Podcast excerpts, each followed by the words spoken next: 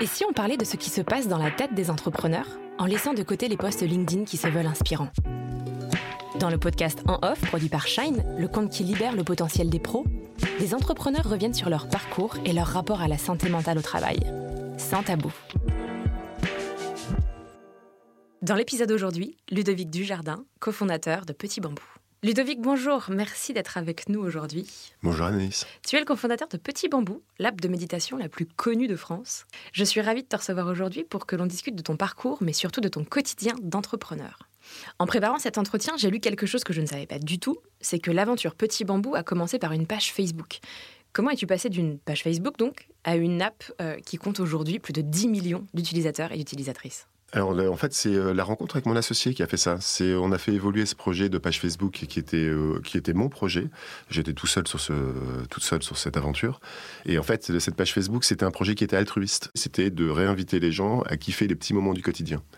Et donc cette page a très bien fonctionné puisqu'il y a presque un million de fans. Et en 2014, le, mon associé, donc qui était un ami de longue date, est venu me voir en me disant, mais tu sais, ce, cette qualité de présence qu'on cultive au petit moment du quotidien, si on y ajoute de la méditation, déjà on va donner beaucoup plus de puissance à ta communauté, puis on va donner des, euh, on va donner des moyens vraiment pour le faire, pour le réaliser. Et en plus, il y a une opportunité de marcher sur la méditation. Et donc du coup, de ce projet altruiste, on pourra en faire notre projet professionnel et donc euh, s'engager pleinement, pleinement dans cette aventure en, sans avoir à avoir un boulot à côté. Et donc c'est mon associé qui est venu me parler de méditation par rapport à mon projet euh, communautaire. Et donc c'est devenu une entreprise à ce moment-là. Tu es ingénieur de formation. Qu'est-ce qui t'a décidé à te lancer dans l'entrepreneuriat? Alors oui, effectivement, je suis ingénieur de formation et j'ai un parcours qui est, euh, qui, euh, où j'ai voulu fuir l'ingénierie. J'ai 47 ans bientôt et, euh, et, je suis cette génération qui apprenait l'ingénierie au moment où tout le monde se moquait des informaticiens. Il y avait cette fameuse ritournelle ingénieur informaticien où tout le monde rigolait de ça. Et moi, ça m'avait affecté à l'époque en me disant, bah moi j'aime bien ce métier et pour autant, il est socialement très critiqué.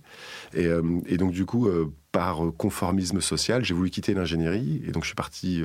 Le choix est très étonnant, va vous paraître étonnant, mais je suis parti dans la Silicon Valley pour faire autre chose que de l'ingénierie. C'est complètement pas naturel, mais bon, c'est comme ça. Et en rentrant de la Silicon Valley, je pense que j'avais été euh, euh, j'avais été inspiré par pas mal de gens qui avaient créé leur entreprise et je me suis dit bon bah voilà je vais euh, je vais dans mon parcours un jour il y aura de l'entrepreneuriat je suis rentré en France au bout d'un an et demi. J'ai quand même eu un job salarié euh, duquel je me suis fait virer euh, au bout d'un an et demi. Euh, et, après ça, j'ai commencé à créer des entreprises. Donc Petit Bambou, en fait, c'est la septième entreprise que j'ai créée. Et en fait, j'aime bien dire que si Petit Bambou avait été la première, j'en aurais fait qu'une. C'est pas je saute d'aventure entrepreneuriale à aventure entrepreneuriale, c'est que je réalise des projets, et puis quand je suis au bout du projet, soit parce qu'il n'a pas rencontré son marché, soit parce que le projet ne fait plus sens pour moi, eh ben, dans, dans ce cas-là, j'essaie de revendre et puis de, confier le projet à quelqu'un d'autre et, euh, euh, et, puis passer à l'aventure suivante. Mais Petit Bambou, ça correspond à quand même pas mal de choses que je pense que je voulais réaliser dans mon fort intérieur. Et donc, du coup, là maintenant, ça fait ouais, 8 ans et euh, il n'est pas question pour moi de, faire un autre projet un jour. Et puis, il me nourrit beaucoup parce qu'en fait, il participe à l'éveil des consciences de, des gens. Et je suis apporté ma contribution à cette idée que le monde doit être plus conscient et quelque chose qui me réjouit beaucoup. Ça demande quoi pour toi d'être entrepreneur et de se lancer dans une aventure comme ça?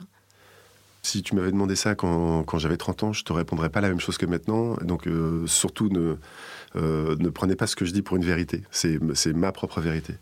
Dans le fil directeur, je pense qu'il il faut avoir une sacrée capacité à la joie. Parce qu'en fait, les parcours entrepreneuriaux, c'est euh, pas des lignes droites, c'est euh, des grandes sinusoïdes de, de grand bonheur et puis de grands doutes de peur, de, succès. C'est-à-dire que même si c'est dur, j'aime bien me dire que quand c'est dur, c'est vivant.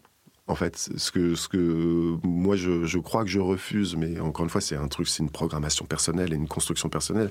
Je refuse la monotonie. Et donc, euh, quand c'est dur, c'est vivant. Quand c'est une réussite, c'est euh, vivant. J'aime bien euh, tout intégrer dans, la joie. Donc, il y aura une bonne proportion à la joie.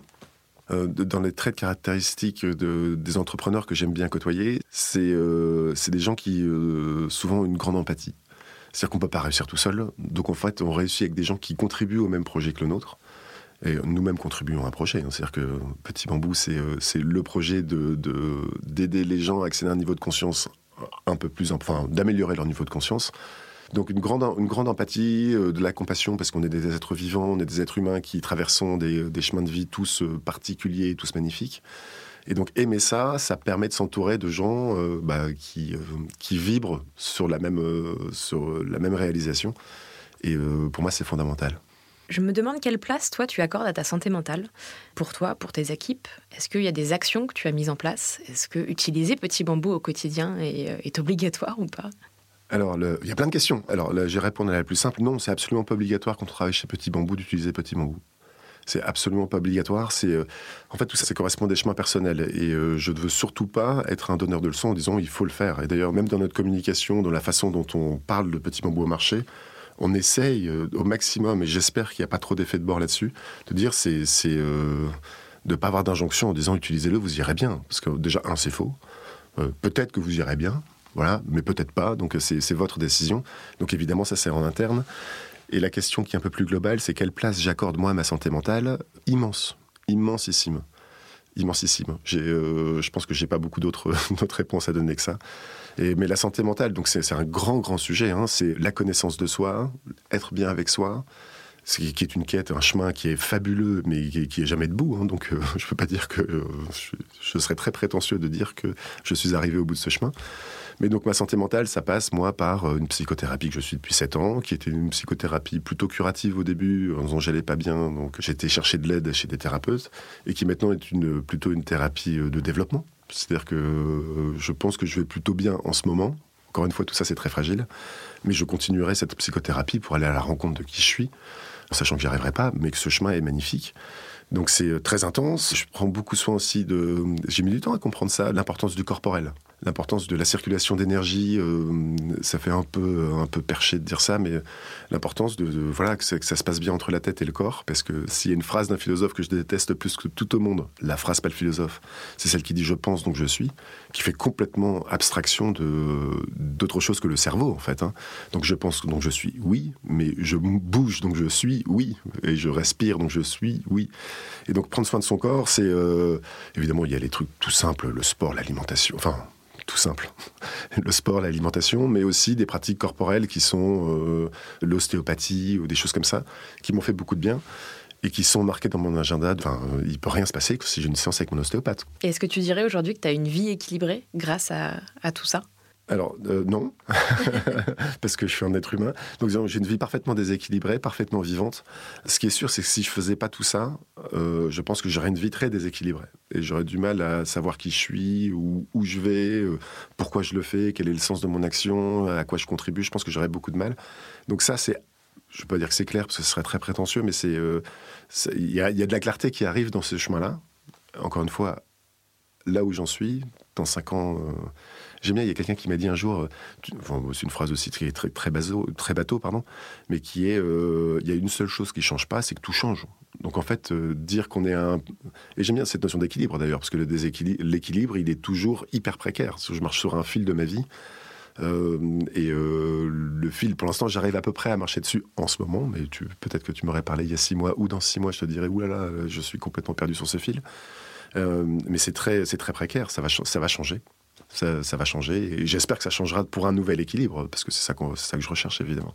Si tu pouvais revenir 10, 20 ans en arrière avec un conseil à donner à l'entrepreneur que tu étais à l'époque, lequel ce serait? Donc le conseil que je dirais à quelqu'un, c'est euh, soyez un peu imprudent. Soyez un peu imprudent. Alors évidemment, euh, la prudence, si je vous dis soyez imprudent, sautez pas d'une falaise sans parachute, ça c'est très très imprudent.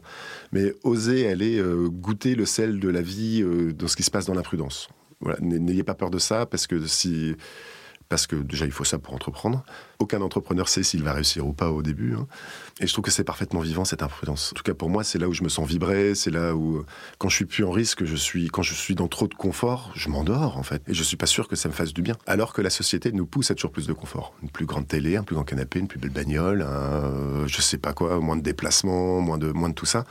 Alors qu'en fait, quand on est dans l'inconfort, c'est là où on retrouve des, on trouve des ressources qui nous font, moi, qui me font complètement vibrer. Et c'est là où je trouve ma dopamine, en fait, hein, quelque part. C'est dans survivre à l'imprudence en trouvant son chemin. Mais est-ce que euh, c'est le même conseil qui s'appliquerait à, toi il y a dix ans? Est-ce que tu, tu penses que tu étais trop prudent à l'époque? Non. on peut pas dire que j'étais trop prudent à l'époque. J'ai quand même toujours pas mal pris de risques.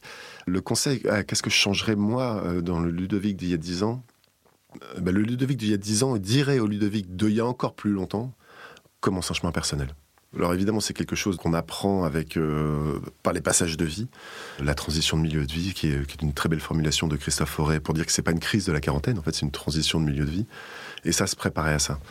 Et en fait, tout le monde le dit. Évidemment qu'on est programmé par euh, notre, nos parents, toutes nos figures d'autorité, peut- peut-être par des concepts religieux auxquels on a adhéré. Il y a plein de figures d'influence qui font ça. Et, se préparer à se rencontrer soi dénué des programmations est quelque chose que si on se prépare pas, en fait, ça peut être assez violent. Et donc, ça devient une crise. Alors que si on se prépare à ça, ce que j'ai pas fait, hein, donc euh, je donne pas de leçons, hein, attention, hein. je dirais, je dirais ça à Ludovic d'il y a 20 ans.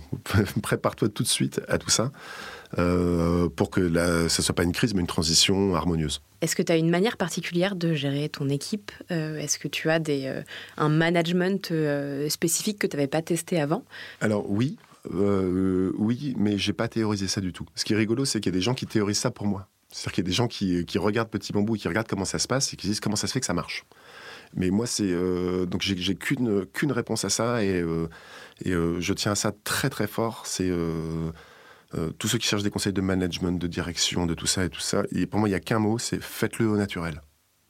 Faites-le, faites-le avec qui vous êtes. Euh, a pas. Donc, moi, je viens, de- d'une éducation Montessori. Et c'est très influent chez moi parce que j'ai adoré cette éducation euh, scolaire Montessori. Donc c'est basé sur le sur l'envie. En fait, c'est qu'on a envie de réaliser. Donc en fait, je laisse une immense liberté à tous ceux qui ont envie de. Enfin, je laisse.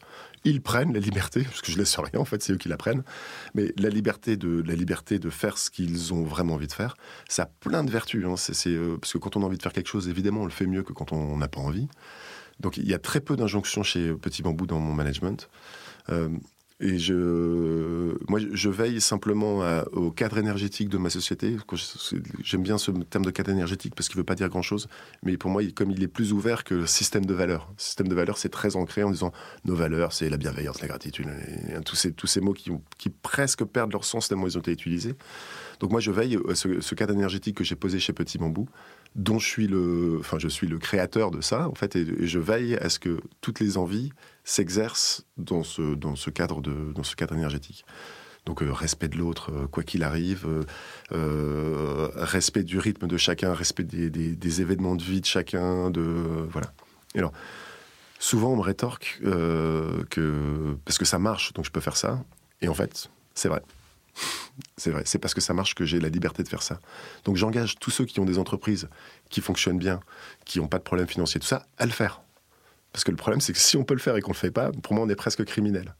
Évidemment, quand on, quand, si on ne peut pas payer ses, euh, ses, euh, ses, euh, salariés ou ses employés ou ses collaborateurs à la fin, de, à la fin du mois, on, on réfléchit différemment parce qu'on est plutôt dans l'urgence. Mais tous ceux qui ne sont pas dans l'urgence, plutôt que d'aller chercher le, le, de cranter dans, le, dans toujours plus de revenus, ce qui a finalement aucun sens, euh, et ben cranter dans, le, dans la célébration des humains qui contribuent avec vous à votre projet.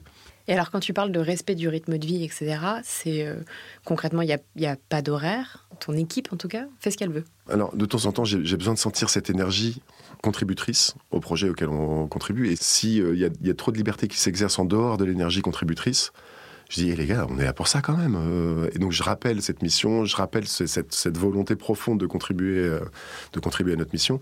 Et du coup, ça leur redonne envie aussi. Et, mais en fait, j'ai pas trop j'ai pas de souci avec ça. Quand je dis ça, ça arrive jamais, en fait, parce que les gens qui ont été recrutés, en fait, ils vibrent sur cette contribution qu'on apporte au monde, à la société, enfin, on met le mot qu'on veut, mais à notre communauté. Voilà, pour, pour, pour restreindre, pour pas être trop arrogant. Euh, donc il n'y a, pas ça. Le, très, très, très, très peu d'injonctions chez Petit Bambou. Encore une fois, euh, évidemment, on médite de temps en temps le, midi, euh, viens qui veut. euh, si tu viens pas, euh, tu viens pas. Il y a des gens qui ont jamais médité, qui sont par contre qui sont passionnés, par exemple, de développement informatique et qui essaient de faire le produit le plus simple possible. Et ils n'ont pas besoin de méditer pour ça. En fait, leur, et puis un jour, peut-être qu'ils y viendront ou pas. Et, mais le corollaire de ça, c'est que j'ai recruté des gens dont je sens, je sens l'énergie contributrice. C'est-à-dire qu'ils se disent, ah oui, j'ai envie de faire ça. J'ai vraiment envie de faire ça. Donc en fait, c'est. Il n'y a personne qui dit comme un lundi au bureau, quoi. Ça n'existe pas, en fait. Je check de temps en temps, parce que j'ai quelques amis comme ça, euh, en dehors de Petit Bambou, qui ont le blues du dimanche soir. Et moi, c'est quelque chose que je connais pas. Donc, euh, je... donc je regarde avec les gens qui travaillent avec moi. Et euh, ils disent, ben non, le dimanche soir, on est pressé d'arriver lundi. C'est une chance formidable, hein. mais écoute, je vis ça, tant mieux. Je sais pas qui je dois remercier pour ça, mais, mais en tout cas, c'est vraiment trop bien. Bah, Peut-être toi, déjà, en premier lieu. Est-ce qu'en tant que dirigeant, certaines situations sont plus inconfortables que d'autres? Je sais pas, refuser une augmentation, virer quelqu'un Alors, en cette entreprise, j'ai licencié une personne parce que je pouvais plus la payer. Donc en fait, elle était contente. Je lui ai dit, écoute, vraiment, je peux plus, là, la société marche pas est-ce que ça te va de partir Et donc, euh, elle m'a dit, bah, c'était pas mon choix, parce que moi, je voulais continuer, donc euh, licencie-moi. Mais c'est la seule fois où c'est arrivé, et c'était il y a 15 ans. Elle s'appelle Anso, et euh, Anso, si tu m'entends, je suis encore désolé de ne pas avoir réussi à faire créer suffisamment d'abondance. Mais on est encore en, contact, et j'aime, enfin, je l'aime beaucoup. Ce qui est inconfortable pour moi, c'est quand je suis ramené dans le, dans, dans le monde atteint de sériosité, ce qui est un mot pas français, mais c'est dans le monde des gens sérieux. Et ça, c'est très compliqué pour moi. C'est-à-dire que le, il existe un monde qu'on a, qu'on a vendu aux gens qui est le travail, travail fort, quel que soit ce à quoi tu contribues, tu gagneras de l'argent. Je vais être très caricatural, attention. Tu auras une belle voiture, une belle montre, un statut social, et tu vas pouvoir euh, dominer ton monde. Euh, et, le, et ça, c'est pas mon monde du tout. Et, ce monde-là, il est quand même très, très euh, présent, notamment dans le monde de la finance, dans le monde du juridique, dans le monde. Bah, tout le monde n'est pas comme ça. Hein. je me fais pas peu, d'amis, mais ou dans le monde du conseil, du consulting euh, au niveau, c'est on presse les gens jusqu'à ce qu'ils fassent des burn-out, peu importe euh, ce qu'on abîme dans l'être humain et tout ça, pour peu qu'il y ait cette espèce de boulimie d'argent, de statut, de je sais pas quoi. Et évidemment, dans mon métier, vu le, la taille qu'a été un petit bambou, je dois côtoyer des gens comme ça, des banques d'affaires, des avocats, des, euh, et c'est très difficile pour moi parce que c'est donc c'est très enfin difficile, c'est très inconfortable parce que je les comprends pas, ils me comprennent pas. C'est-à-dire que euh, moi je viens du monde du hard rock, donc euh, je peux venir avec un avec un et, pas le monde du hard rock soft, hein. je viens du monde du hard rock un petit peu brutal et le je peux avoir des chaussures de rock et un t-shirt, un t-shirt avec des crânes partout pour aller voir un banquier. Et, lui, je vois dans son regard qui, je vais être un peu trivial, mais il me prend pour un tocard. Euh, et, moi, je ne comprends pas son monde non plus. Et donc, en fait, on n'arrive pas à collaborer au même. Euh, enfin, on n'arrive pas, on finit par y arriver. Hein. Mais dans, le, respect du chemin de chacun, dans l'objectif commun. Parce qu'on n'a pas le même langage. Donc, ça, c'est très inconfortable. On associe souvent entrepreneuriat et performance, et, euh, et, cette course effrénée à donner toujours plus a même été pendant très longtemps un peu le maître étalon de la réussite dans la Startup Nation. que t'évoques, toi, cette notion de performance? Quel rapport tu entretiens avec ce sujet? C'est, oui, c'est encore une réponse qui va être un peu. Euh, je fais des longues réponses. Hein, j'espère que tu n'as pas trop de questions parce que sinon ils vont s'endormir hein, derrière leurs écouteurs. Le, très bien. Alors j'ai, un rapport très ambivalent avec ça. C'est euh, je refuse la bataille du toujours plus. Je ne comprends pas ça. Je ne, donc si la performance amène au toujours plus, je ne comprends pas ça. C'est, euh, la bataille du toujours plus. C'est pour moi par définition on peut pas la gagner. C'est si on fait plus 15% sur une année, on va pas dire ok c'est bon on s'arrête non, quelqu'un va dire plus, plus, plus. Donc, et ça, ça s'arrête jamais. le modèle est comme ça. Et, euh, chez Petit Bambou, c'est, euh, enfin, nos influences sociétales font que c'est ça aussi. Ok? Euh. Donc, j'ai essayé, de résoudre mon équation parce que je me dis, je peux pas jouer dans ce monde-là si jamais je refuse ça. Et en fait, la façon dont, avec laquelle je suis à l'aise avec la performance, c'est la performance est une conséquence de notre volonté de servir ou de contribuer comme la croissance est une conséquence de la justesse de nos actions. Euh, la justesse de nos actions par rapport à un marché. Et, c'est très juste de ne pas croître si on fait des, des, euh, euh, si on fait quelque chose qui n'est pas juste pour la société. C'est très bien, c'est même sain. Donc, donc performance comme conséquence de l'envie de contribuer, ça me va très bien. Performance pour la performance, pour moi, ça n'a aucun sens. Mais vraiment aucun sens. Et euh, c'est pour ça que j'ai l'investisseur parfait pour ça, pour ça parce que je, me souviens dans une conférence comme ça, j'avais dit un petit peu, et j'avais raison, mais je me suis dit, oh, j'aurais pas dû le dire. Enfin, j'avais raison pour moi. Hein. J'ai pas dû le dire. J'ai dit, je n'ai pas d'objectif de croissance. C'est vrai. Je ne refuse pas du tout la croissance. C'est ce que je fais juste et rencontre son marché et que ça sert euh, la, mission, si tant est que la mission soit juste, euh, très bien. Donc, mais, la croissance est une conséquence, pas un but. Et, c'est très libérant en fait. Hein. C'est très libérant de faire ça. Parce que du coup, on est axé sur sa propre énergie et pas sur, sur euh, des chiffres, en fait. Euh, des chiffres.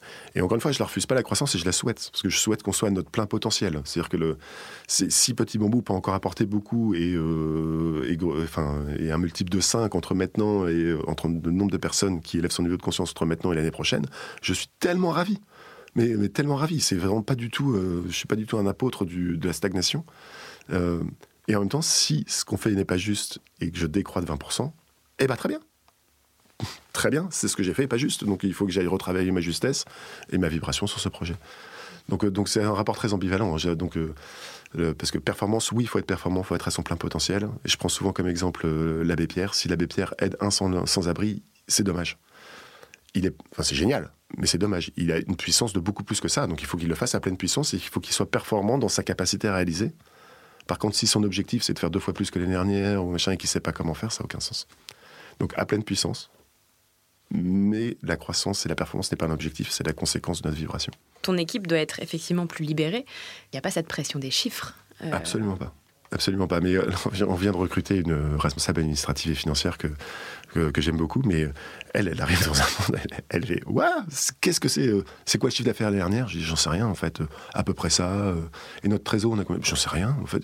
Vraiment, j'en sais rien. Le, vraiment, c'est pas du tout une posture. Hein. C'est à peu près, quoi. Mais, et donc, pour les gens de chiffres habitués à être très précis, et elle est un peu perdue. Elle va m'aider. Du coup, j'ai besoin d'elle justement pour me, pour repréciser les choses. Mais, mais je, lui reparle de ce qu'on fait, pas, de, pas de, des résultats de ce qu'on fait. Encore une fois, je fais le malin là, mais euh, c'est parce que j'ai de l'abondance que je peux me permettre de faire ça.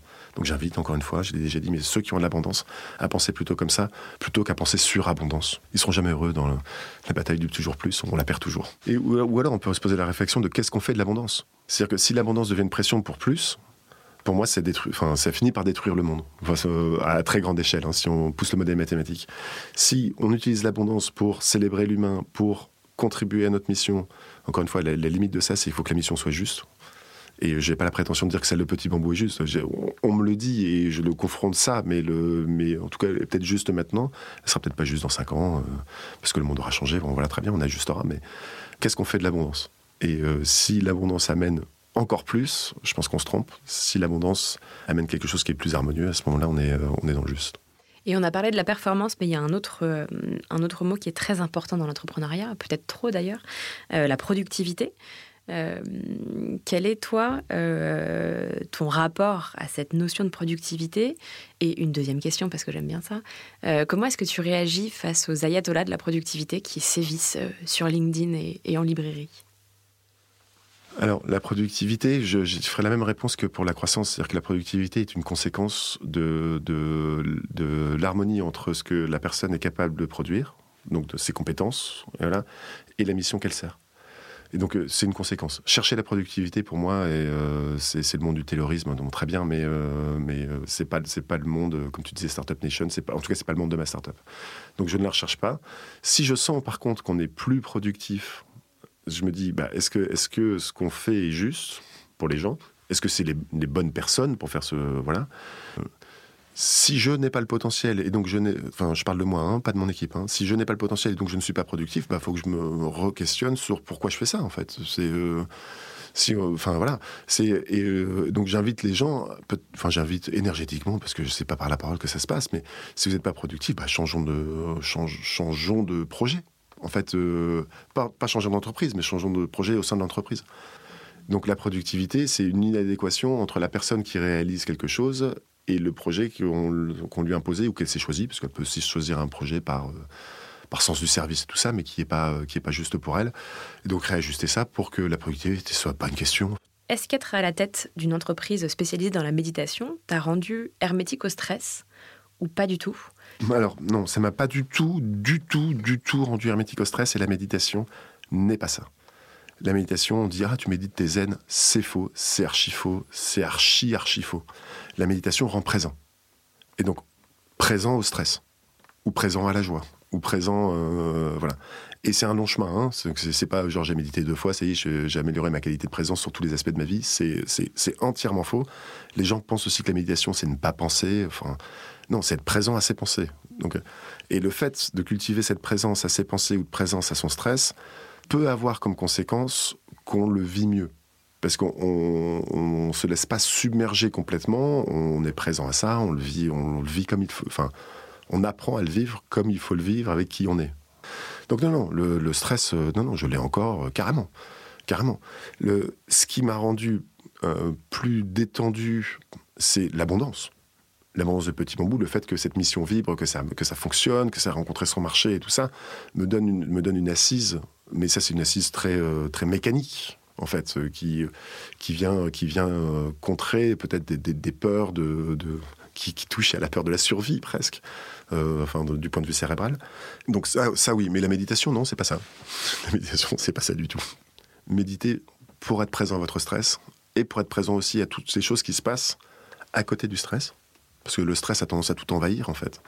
Et à côté de ce stress, il y a peut-être ce, sourire d'une personne que vous aimez bien qui se passe, une rencontre avec quelqu'un, il y a peut-être euh, le regard de votre fils, euh, il y a peut-être la petite phrase dite par quelqu'un. Euh, Donc il y a du stress, mais tu arrives aussi à, choper les autres petits moments qui du coup rendent ce stress moins, moins handicapant? Ça, ça empêche le stress d'envahir. Ça n'empêche pas d'être, mm. ça l'empêche d'envahir. Et pour rester sur une notion proche du stress, comment est-ce que tu qualifierais ta charge mentale aujourd'hui, qu'elle soit pro ou perso? Ouais, alors une grosse charge mentale. Parce que la responsabilité d'une entreprise, c'est une grosse charge. Le, le, si je me plains de ça, je ne suis pas juste parce que je l'ai choisi. Vient avec, cette, vient avec ce développement de petits bambous, bah oui, cette charge qui est euh, des problèmes administratifs, beaucoup de choses à régler, des responsabilités d'entrepreneurs que j'avais pas vues. Et je me suis dit, en fait, quand on a un problème de charge mentale, masculin, féminin, peu importe, euh, le, enfin non pas peu importe, respect à tous, à tout, les charges mentales, mais, mais ce que je veux dire, c'est, ben on doit régler son problème de charge mentale et pas attendre des autres qu'ils règlent pour nous, en fait. Donc moi, mon problème de charge mentale avec Petit Bambou, si tant est que ce soit un problème, c'est plutôt une, pour moi une conséquence de, de, ce que j'ai voulu réaliser. Il eh ben, faut que j'apprenne à le gérer. D'où toutes ces, toutes ces stratégies de développement personnel que je mets en place pour mettre cette charge mentale au bon endroit euh, et, euh, et, voir comment, comment je sacralise du temps pour m'occuper de moi. Parce que c'est quand même pour moi une bonne réponse à la charge mentale.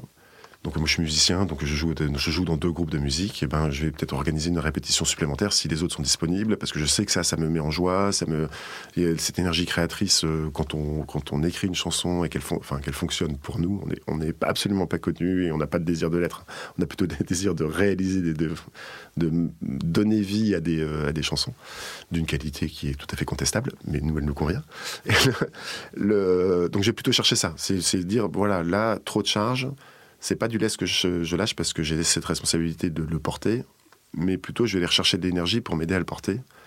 Et, euh, moi, cette énergie, elle est plutôt en dehors de mon cercle familial et en dehors de mon boulot. Et pour conclure, est-ce que tu dirais que tu es à ta place aujourd'hui? Euh, Est-ce que tu es heureux là où tu es? Oui, moi je suis heureux. C'est euh, être alors oui, c'est est-ce que je suis heureux? Oui, je suis heureux. Je suis heureux. Et c'est aussi une posture mentale hein, de se dire ça, hein, parce que si je focalise sur le négatif, je peux dire il y a quand même plein de trucs qui vont pas dans ma vie parce que j'ai une vie normale donc euh, de, transition de milieu de vie avec tout ce que ça implique. Euh, oui, je suis heureux parce que j'ai décidé de l'être. Voilà. J'ai décidé d'être heureux, j'ai décidé que cette vie était fabuleuse, que j'en ai qu'une. Euh, donc, donc oui, je suis heureux. Est-ce que je suis à ma place? Ça serait prétentieux, ça serait trop prétentieux. Je, enfin, je peux pas dire oui, je suis à ma place. Donc je vais être obligé de, je d'édulcorer un peu ça. Je pense que je suis sur une place qui est, qui est chouette, qui est chouette, mais, mais je bouge. Et, donc, du coup, euh, on n'est jamais à sa place, en fait. On n'est toujours pas loin. Enfin, on peut être très temporairement à sa place, mais ça, c'est une notion d'équilibre qui bouge tout le temps. En fait, j'aime le monde. Voilà. Et le, donc, si j'ai aimé le monde suffisamment, et si j'ai apporté quelque chose qui a fait circuler de l'amour dans le monde, bah, bah trop cool. trop cool. Donc là, je pourrais dire, je suis vraiment à ma place, mais c'est un peu prétentieux de le dire. Donc euh, voilà, je suis toujours en recherche de ma place, mais je suis pas très loin. Merci beaucoup, Ludovic, pour cet échange. Eh ben, merci à toi vraiment de m'avoir donné la parole. Ce podcast vous a été présenté par Shine, le compte qui libère le potentiel des pros. Envie de découvrir plus de témoignages? Écoutez les autres épisodes dans Off. Et si vous avez aimé ce podcast, n'hésitez pas à vous abonner et à ajouter des étoiles sur votre plateforme d'écoute préférée.